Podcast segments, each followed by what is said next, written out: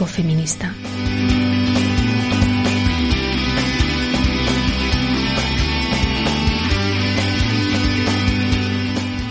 Bienvenidas a esta red, una red ecofeminista activista y vindicativa, una red sensible a la situación de opresión y explotación de los animales no humanos, una red que sueña con la justicia medioambiental.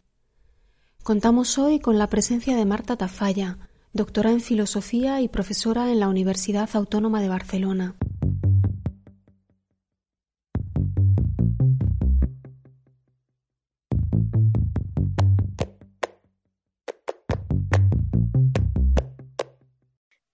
Estos días que la mayoría de nosotros nos encontramos confinadas a causa de la pandemia del coronavirus, estamos reflexionando mucho sobre el impacto que la acción humana tiene en, los entornos más naturales, pero también podemos reflexionar sobre la cuestión inversa, es decir, la manera en que los seres humanos necesitamos también una, relación con, la naturaleza, con los ecosistemas, con las, distintas especies.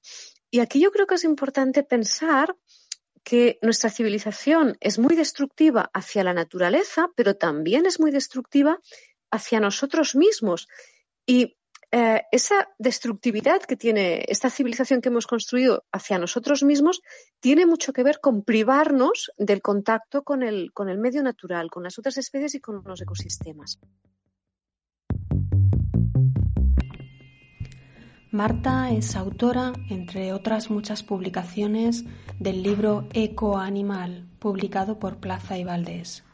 Con ella vamos a hablar de cómo afecta a nuestra apreciación de la naturaleza el encierro, cómo se piensa la biodiversidad desde la filosofía, cómo lo plantea ella desde su libro Ecoanimal. También hablaremos de espacios, de esas imágenes de animales no humanos que toman los espacios urbanos el encierro está haciendo que reflexionemos sobre el impacto que la acción humana tiene sobre el entorno, pero también sobre cómo el entorno natural es necesario para nuestra salud física y mental. ¿Qué cambios se están desencadenando?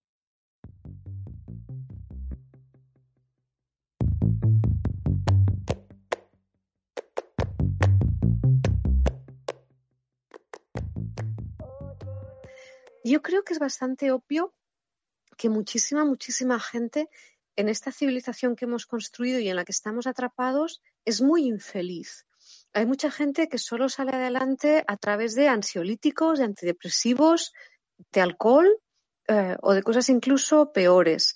Eso tiene que ver bastante con el ideal de felicidad que nos vende esta civilización. De alguna manera se nos repite constantemente que la felicidad tiene que ver con poseer cosas, con comprar y con consumir y volver a consumir una y otra vez toda una serie de objetos que supuestamente nos van a dar esa felicidad, pero luego no nos la acaban de dar nunca.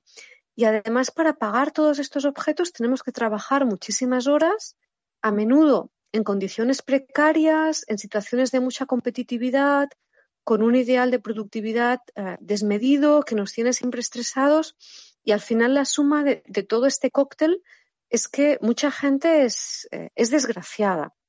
Yo creo que al final la clave para salir de esta trampa en la que estamos pasa por preguntarnos en qué consiste realmente la felicidad y qué son de verdad las cosas que nos hacen felices.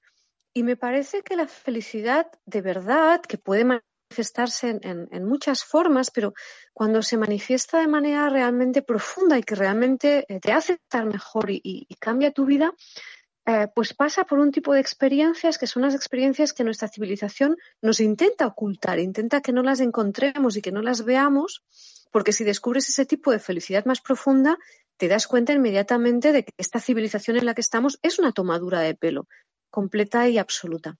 Yo creo que una de las cosas que nos hace más felices, no la única, por supuesto, hay, hay, otras, la amistad nos hace felices, las artes nos hacen felices, pero una de las cosas que nos hace felices es el contacto con la naturaleza, es un contacto con la naturaleza sano y sensato y respetuoso.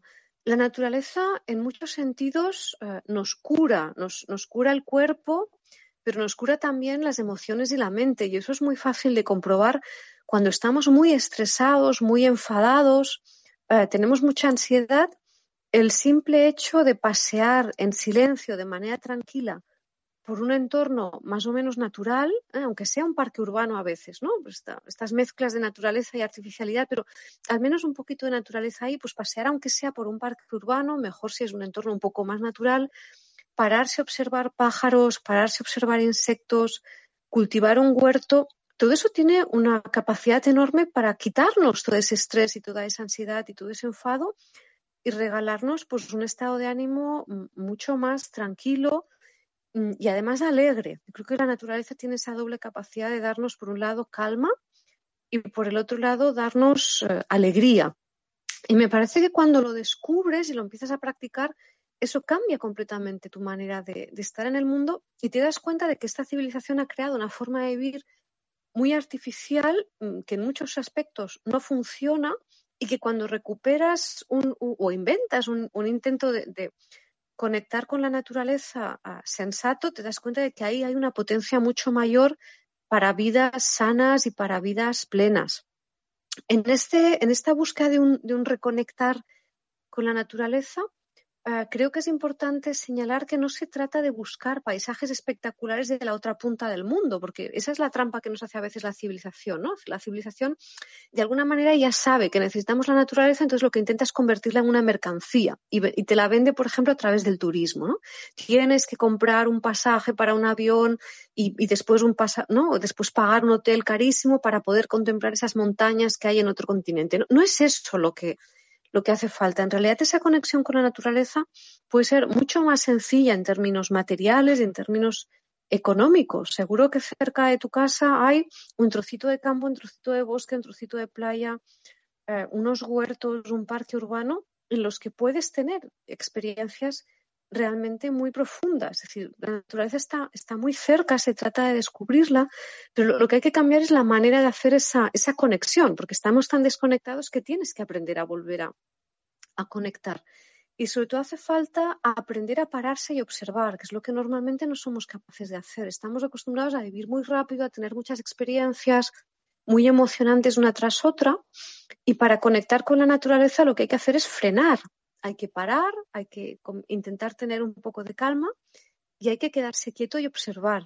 por ejemplo, para, ver pájaros, eh, lo mejor es estar quieto y en silencio. Si tú te mueves mucho, es más difícil verlos. Por tanto, hay que hacer un ejercicio de frenarse uno mismo y eso es lo que permite que la naturaleza se muestre.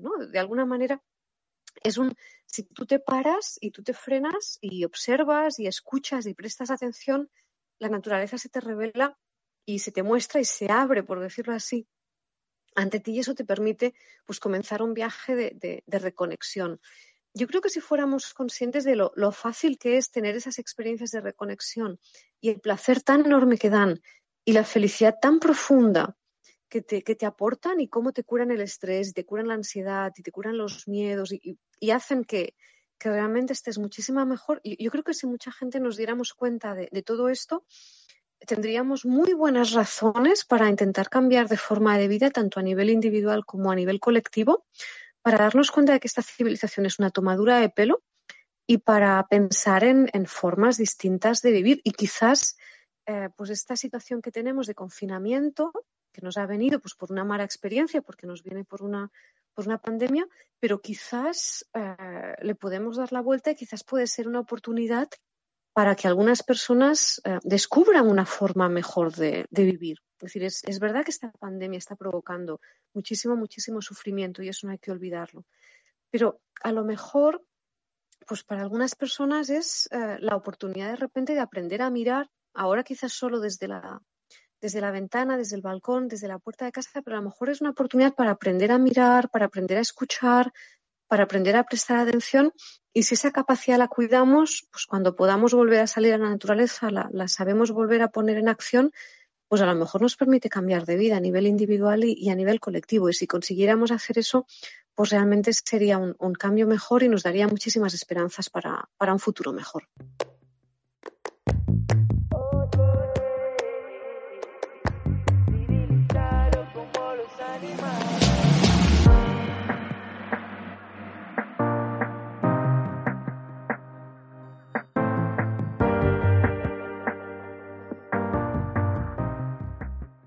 el, origen de la pandemia que estamos sufriendo tiene mucho que ver con esa mala relación que tenemos con la naturaleza.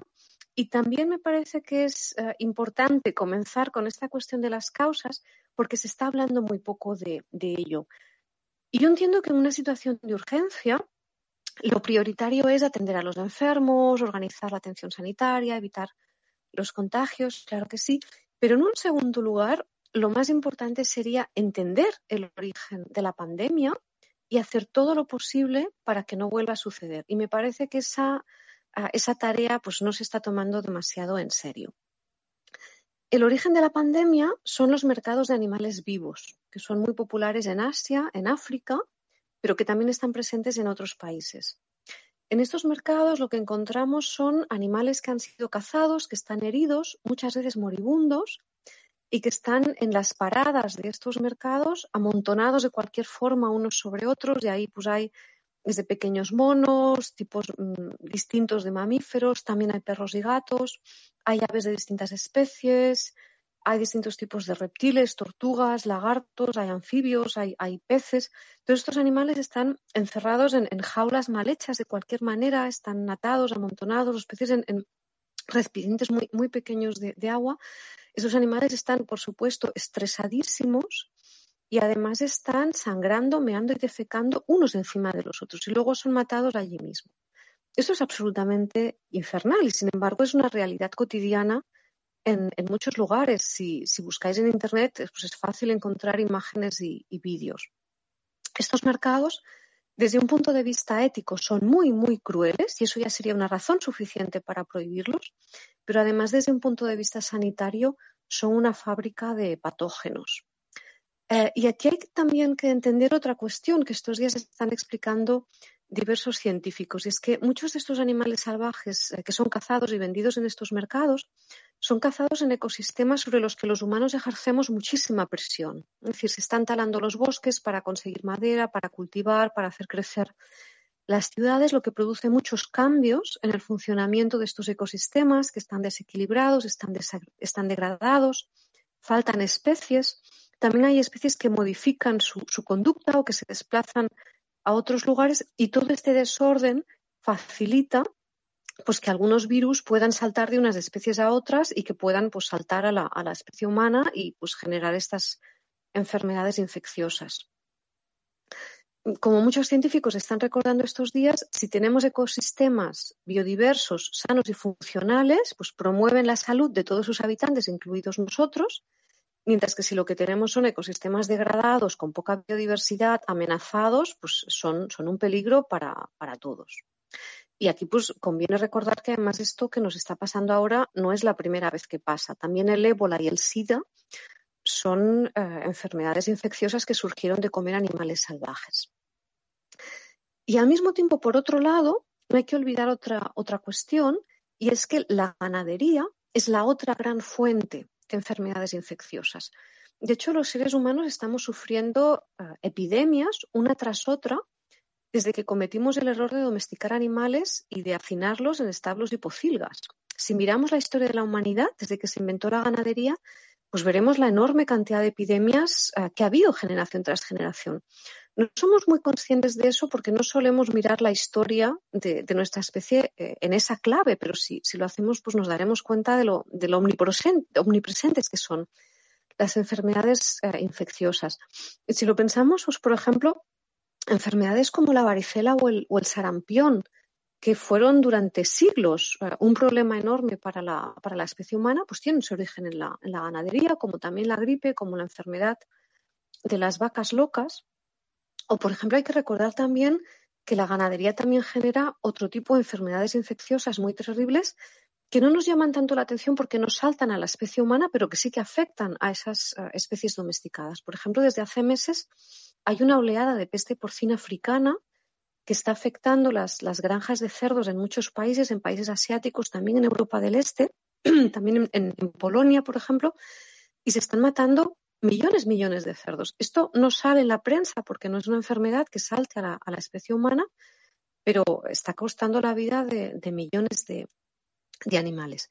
Bueno, pues en, ambos casos, los mercados de animales vivos y la, ganadería el problema es el mismo. Lo que tenemos son animales maltratados, estresados, hacinados, con falta de, buenas condiciones higiénicas y eso pues es una fábrica de, de enfermedades en un sentido muy literal.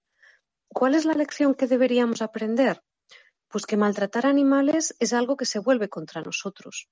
Y se vuelve contra nosotros porque sus vidas y las nuestras están entrelazadas, porque todos formamos parte del mismo tejido de la vida, de la, de la misma biosfera. Y lo que les hacemos a los animales o lo que hacemos a la naturaleza, al final se vuelve contra nosotros. Y es muy importante, yo creo, explicar estas cosas, eh, pensar claramente las causas de, esta pandemia, porque para muchas personas, desgraciadamente, los animales solo son comida. Y eso tiene mucho que ver con la estética. Es decir, que muchas personas reducen los animales meramente a un sabor, un ingrediente de una receta, eh, un placer culinario, la imagen de un plato decorado, una experiencia en un restaurante. Nosotros además vivimos en una sociedad que estetiza la comida, que da una, visión de la comida muy estética, pero de una estética muy, muy superficial. Y eso hace que, a veces eh, pues, ante, ante, un plato lo único que veamos es esa, esa imagen superficial que puede parecer atractivo, pero a veces lo que parece atractivo esconde muchísimo dolor. Y por eso creo que es importante eh, explicar que en la estética, eh, en una apreciación estética profunda, no solo importa la imagen, sino que sobre todo importa la historia que hay detrás de, esa imagen. Eh, y por eso en, mi libro Ecoanimal, una de las cosas que intento explicar es la diferencia entre una estética superficial y una estética profunda, que es la que tiene en cuenta la historia de eso que estoy viendo y que por tanto se plantea como una estética cognitiva.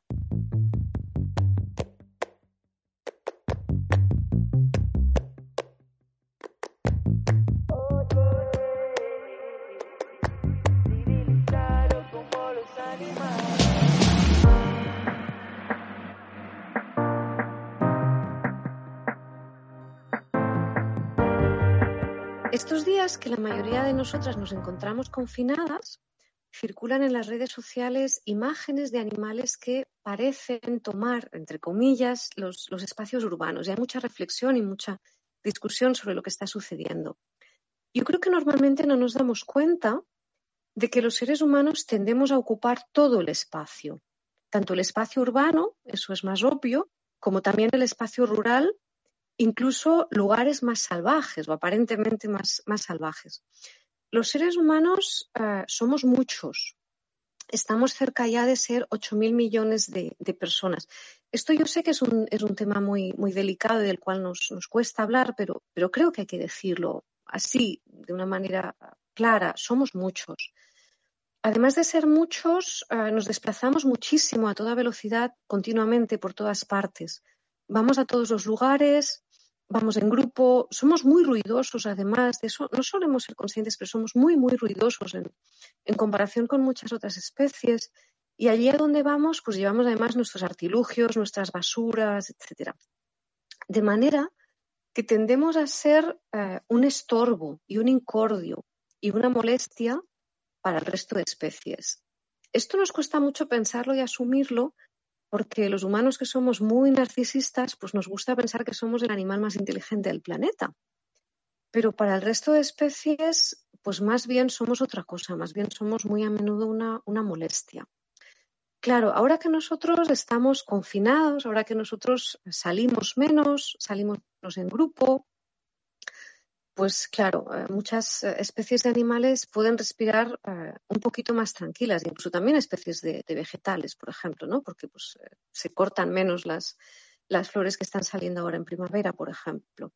Claro, ojalá esto nos hiciera reflexionar un poco sobre nuestro papel en la biosfera, sobre el hecho de que muchas veces nos comportamos como un incordio para el, para el resto de especies. Muchas veces somos el, vecino molesto. Es decir, si, si, pensamos que la biosfera es una eh, gran comunidad de vecinos multiespecie, pues muchas veces los humanos somos el vecino molesto, el que hace ruido, el que siempre está en medio, el que siempre se mueve, el que siempre está en, todas partes eh, molestando, tirando basuras, haciendo, haciendo ruido. Por tanto, yo creo que esa es una, es una reflexión importante. De todas maneras, también creo que se puede hacer una segunda reflexión distinta, que sería la siguiente. Eh, claro, ahora como hay mucha gente que está, que está confinada, que pasa muchas horas eh, en casa, pasa muchas horas aburrida y por tanto pues también se dedica a mirar por la ventana o por el balcón más de lo que lo hacía antes. Claro, de repente ahora hay gente que se fija en animales que antes no veía. Pero en algunos casos esos animales ya estaban ahí. Los animales en muchos casos no se han, no se han movido, sino que son ahora esas personas que tienen tiempo y están aburridas y entonces pasan largos ratos delante de la ventana, son esas personas las que de repente se dan cuenta de que esos animales estaban ahí.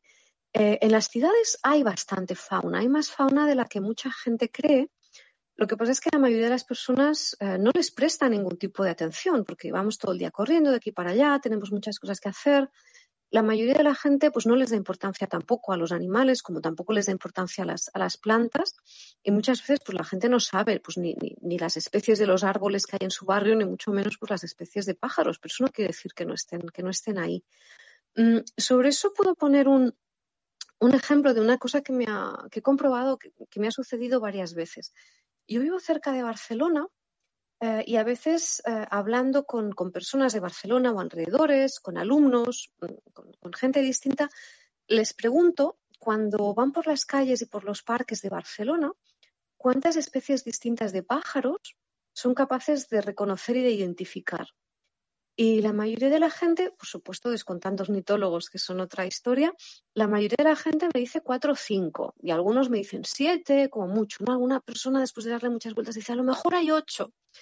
Bueno, pues es muy gracioso porque el Ayuntamiento de Barcelona hizo un recuento ah, y contó que hay 83 especies de aves que nidifican en Barcelona, es decir, que se reproducen en las calles y los parques de la, de la ciudad, más todas las especies hibernantes, más las que pasan en migración. Porque la, la cantidad de especies distintas de aves que se pueden ver en Barcelona es brutal y están ahí. Es que realmente las buscas están ahí y en cambio la mayor parte de la gente ni siquiera las ve. Es decir, que yo creo que hay también una cuestión eh, de percepción. Eh, la gente percibe mm, lo que de alguna manera quiere percibir, aquello a lo que le das importancia, aquello que estás buscando. Si tú no le das importancia eh, a los animales, pues no los percibes aunque estés rodeado de animales, igual que pasa también con las plantas. Entonces yo creo que también lo que está pasando es que de repente hay gente que se fija eh, y por tanto descubre esos, esos animales, pero en muchos casos esos animales ya estaban ahí.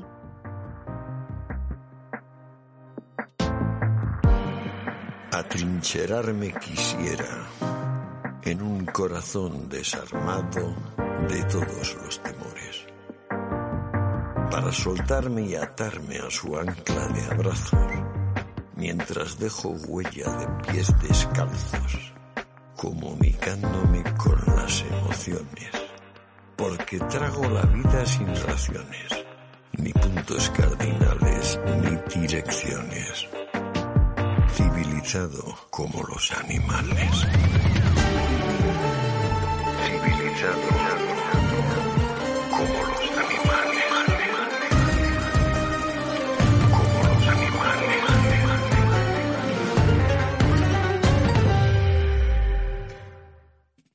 que estamos sufriendo la pandemia del coronavirus, ah, se está hablando mucho de biodiversidad y yo creo que es importante también pensar la biodiversidad desde la filosofía, que me parece que es algo que hemos hecho poco y que sería muy, muy necesario.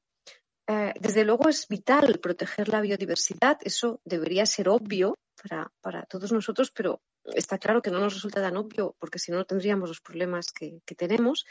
Eh, y creo que es importante entender que se la ha de proteger por muchas razones eh, biodiversas también y, complementarias.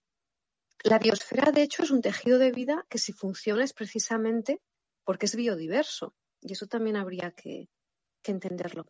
Eh, ¿Cuán de biodiverso? Los científicos han intentado calcular cuántas especies distintas hay en el planeta y la cifra más, eh, más aceptada es que hay 8,7 millones de especies eucariotas en el planeta Tierra. De estos 8,7 millones de especies eucariotas, 7,7 eh, millones de especies son de animales, luego hay 300.000 especies de plantas, 600.000 especies de hongos y unos pocos miles de especies de protozoos y de cromistas. Y luego fuera ya de estos 8,7 millones de especies eucariotas, pues además habría todos los microorganismos que son más difíciles de, de contabilizar. Bueno, pues de todas estas especies, cada una es importante, cada una tiene su rol, su función en los ecosistemas y además las formas de vida de todas estas especies se interrelacionan unas con las otras y conjuntamente hacen que la biosfera funcione. Por poner ejemplos eh, muy sencillos, que son muy obvios, pero que a veces no, los tenemos tan presentes, o, si no nos comportaríamos de otra manera. Por ejemplo, las, las plantas dan oxígeno, también dan alimento para los animales. Y luego hay muchas especies de animales que contribuyen a la reproducción de las plantas, por ejemplo, polinizando o dispersando las semillas. Cuando mueren, tanto las plantas como los animales, los microorganismos descomponen los cuerpos y esos cuerpos descompuestos nutren el suelo del que germinarán nuevas semillas. Así es como funciona la biosfera. Pero hay también relaciones más complejas y más sofisticadas entre especies. Por ejemplo, los elefantes, que son animales de, gran tamaño, construyen redes de senderos de miles de kilómetros eh, que conectan zonas donde hay comida, también zonas donde hay agua. Eh, estas redes de caminos las cuidan, eh, van, van, arrancando las hierbitas que salen, los mantienen limpios, diríamos. Y luego hay muchas otras especies más pequeñas que se desplazan por estas mismas redes de senderos, especies más pequeñas que no podrían asumir el enorme trabajo que cuesta mantener una red de caminos y que aprovechan ese trabajo que hacen los elefantes. O por poner otro, otro ejemplo, eh, las ballenas, que también son animales muy grandes, hacen una función, hacen muchas funciones, pero hacen una función muy importante que es fecundar los mares con sus excrementos, porque las ballenas son animales muy grandes, por tanto producen muchos excrementos, además se desplazan mucho tanto de manera horizontal como también arriba y abajo en la columna del agua, y eso es lo que permite que repartan los excrementos por zonas distintas y que fertilicen los mares. Y, por ejemplo, ese trabajo es muy importante para que pueda vivir el fitoplancton. El fitoplancton está en la superficie del mar porque necesita luz para hacer la fotosíntesis, por tanto solo puede estar en la zona fótica y las ballenas pues, llevan sus excrementos a ese lugar eso permite que el fitoplancton pueda vivir y el fitoplancton es, importante por muchas razones, porque es la, base de la cadena trófica, pero también porque captura carbono. Y eso es eh, muy importante precisamente ahora en, la lucha contra el cambio climático. Por lo tanto, toda la biosfera son estas redes complejas de, interrelaciones entre de unas especies con otras que son las que hacen que la, que la biosfera funcione. Bueno, pues todas estas ah, distintas especies que existen merecen respeto por todo este trabajo que hacen, porque si no hicieran este trabajo, la biosfera no funcionaría. Es decir, a veces somos eh, los humanos tan, tan absurdos que pensamos que las plantas están ahí, los animales están ahí, pero como si fueran elementos de un decorado. Y no, están trabajando, están haciendo que la, que la biosfera funcione. Todas estas especies, por tanto, se merecen un respeto porque hacen este, este trabajo, Ah, pero además yo creo que también se merecen un respeto ético, en tanto que son seres vivos. Y luego, especialmente los animales, creo que también merecen un respeto especial porque son sujetos, lo que es algo que, se añade, es, algo más. Los animales son sujetos porque tienen experiencias subjetivas de lo que les pasa, es decir, son conscientes de lo que les pasa y eso significa que pueden sufrir, tanto físicamente como también emocionalmente. Por ejemplo, pueden sentir de tristeza o pueden sentir miedo.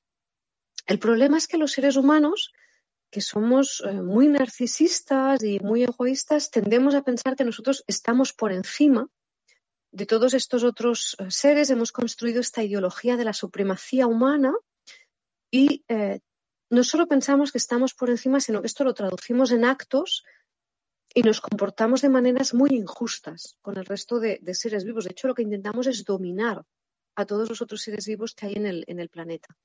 El resultado de esto pues, es que maltratamos muchos animales eh, individuales, causamos mucho dolor, pero también que extinguimos especies, que degradamos ecosistemas y si seguimos por este camino, pues vamos directos a provocar una extinción masiva y quizás incluso el, el colapso de la, de la biosfera. Si fuéramos inteligentes y sensibles, abordaríamos con urgencia la cuestión de la reproducción ya que nuestra superpoblación es la causa última del cambio climático, de la contaminación y de la extinción masiva de especies.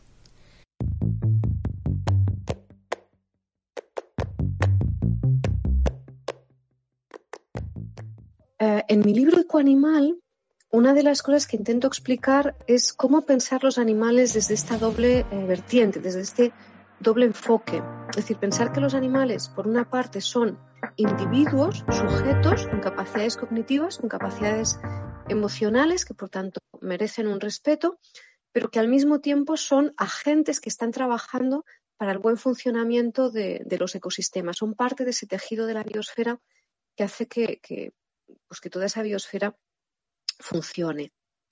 Eh, y en esto eh, creo que hay que llamar la atención sobre eh, cómo muchas veces los, los seres humanos tenemos relaciones muy distorsionadas con los animales y muchas de estas distorsiones vienen por el lado de la estética. Es decir, hay mucha gente que cree que los animales son bonitos, atractivos, hermosos, fascinantes, misteriosos, y quiere tener, quiere, quiere contemplarlos, quiere tener una experiencia estética de estos animales, quiere verlos, escucharlos, fotografiarlos, tomar vídeos, acercarse, pero muchas veces lo hace de un modo que por un lado causa un sufrimiento enorme a estos animales y por otro lado hace imposible un aprecio estético realmente profundo. Y pienso, por ejemplo, en todos los animales eh, que son mantenidos encerrados, que son mantenidos confinados para que los seres humanos los puedan contemplar. Todos los animales que están atrapados en jaulas, en acuarios, en zoos, en circos, que son usados en espectáculos de cine, de televisión, en publicidad. Eh, todos estos animales llevan vidas absolutamente terribles, eh, llevan vidas que son, pesadillas.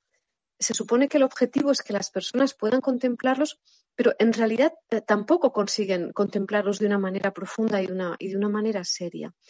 La razón es que en realidad los animales no son simplemente cuerpos que tú puedas encerrar en una jaula, sino que son formas de vida. Formas de vida en relación con otras especies, en relación con los ecosistemas. Y las formas de vida no caben ni en una jaula ni en una pecera. Es decir, los, elefantes no caben en los zoos.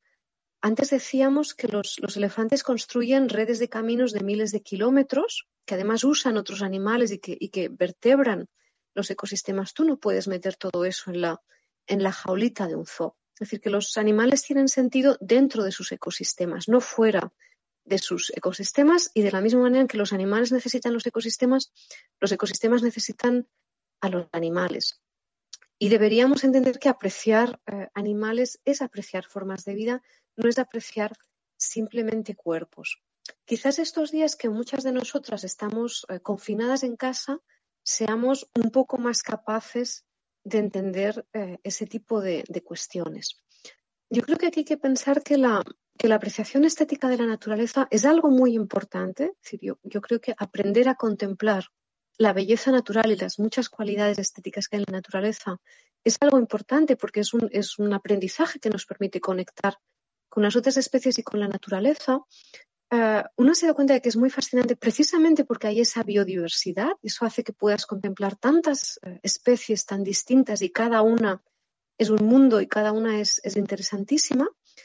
Pero hay que comprender también que disfrutar de la, de la belleza de las otras especies no pasa por dominar y por poseer y por encerrar, sino todo lo contrario. Cuando tú encierras al animal, el animal tiene una vida miserable pero tú además no vas a tener una, experiencia estética profunda porque no vas a ver ese animal realizando su, forma de vida. Esto, quiere ver, esto tiene que ver también con entender la diferencia entre que, aunque los animales nos regalan experiencias estéticas, tenemos la fortuna de poderlos eh, contemplar en este planeta Tierra que está lleno de maravillas. Sin embargo, los animales no existen para que nosotros tengamos experiencias estéticas. Los animales están haciendo su vida. Está genial que nosotros podamos tener esas experiencias estéticas al contemplarlo, pero los animales no existen para eso, no son adornos, no son instrumentos estéticos, no existen para darnos placer.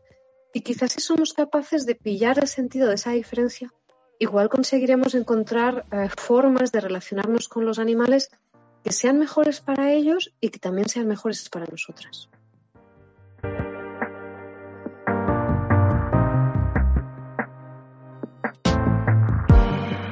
Atrincherarme quisiera en un corazón desarmado de todos los temores. Los humanos tienen buenas razones para estar agradecidos a la naturaleza, Pero ¿tiene la naturaleza y los millones de especies que comparten este planeta razones para estar agradecidos a los seres humanos? sin raciones, ni puntos cardinales, ni direcciones. Civilizado como los animales. Civilizado como los animales. Como los animales.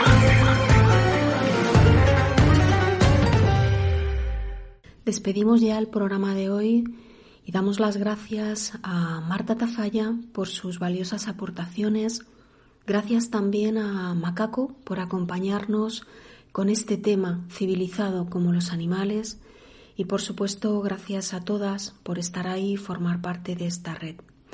Nos despedimos con el tema musical de Roberto Carlos eh, titulado El Progreso, que es una canción de 1976 y que es la, la primera canción en la que aparece este lema civilizado como los animales. Hasta pronto. Yo quisiera poder aplacar una fiera terrible. Yo quisiera poder transformar tanta cosa imposible. Yo quisiera decir tantas cosas que pudieran hacerme sentir bien conmigo. Yo quisiera poder abrazar mi mayor enemigo. Yo quisiera no ver tantas nubes oscuras arriba. Navegar sin hallar tantas manchas de aceite en los mares. Y ballenas desapareciendo por falta de escrúpulos comerciales. Yo quisiera ser civilizado como los animales. La, la, la,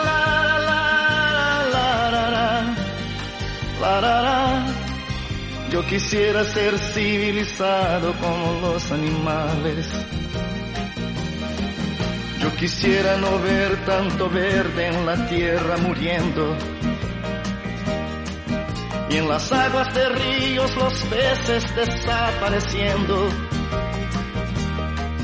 Yo quisiera gritar que ese tal oro negro no es más que un negro veneno.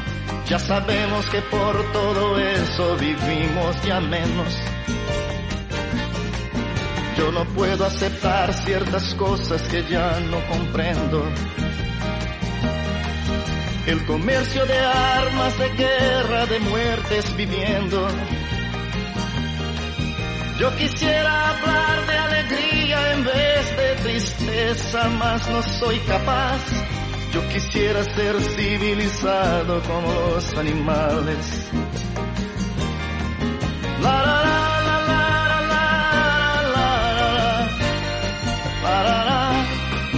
Yo quisiera ser civilizado como los animales. La, la, la.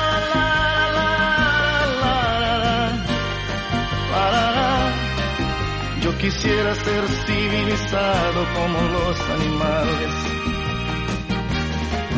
Yo no estoy contra el progreso, si existiera un buen consenso. Errores no corrigen otros, eso es lo que pienso. Yo no estoy contra el progreso, si existiera un buen consenso. Errores no corrigen otros, eso es lo que pienso.